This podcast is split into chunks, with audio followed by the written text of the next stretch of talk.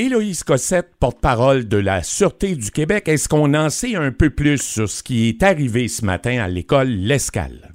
Donc, dans le fond, c'est vers 8h30, un individu qui se disait être à l'école, qui était en détresse, voulait de l'aide.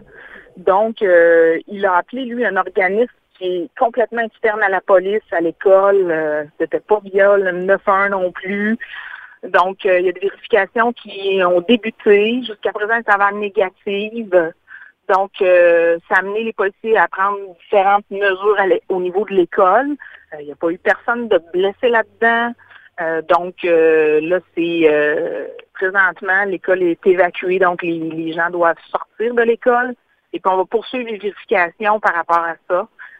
Euh, c'est sûr que récemment, un peu partout au Québec, il y a eu des écoles qui ont vécu le même genre de situation. Et euh, donc, il y a une enquête qui est provinciale qui est en cours sur ce genre d'appel-là qu'on reçoit.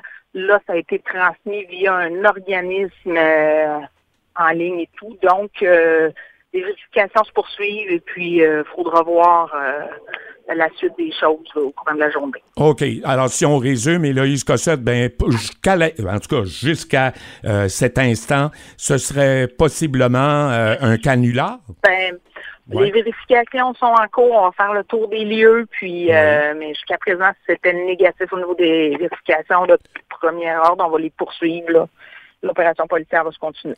Héloïse Cossette, merci beaucoup et on se reparle plus tard. Merci. Très bien. Au revoir. Au revoir.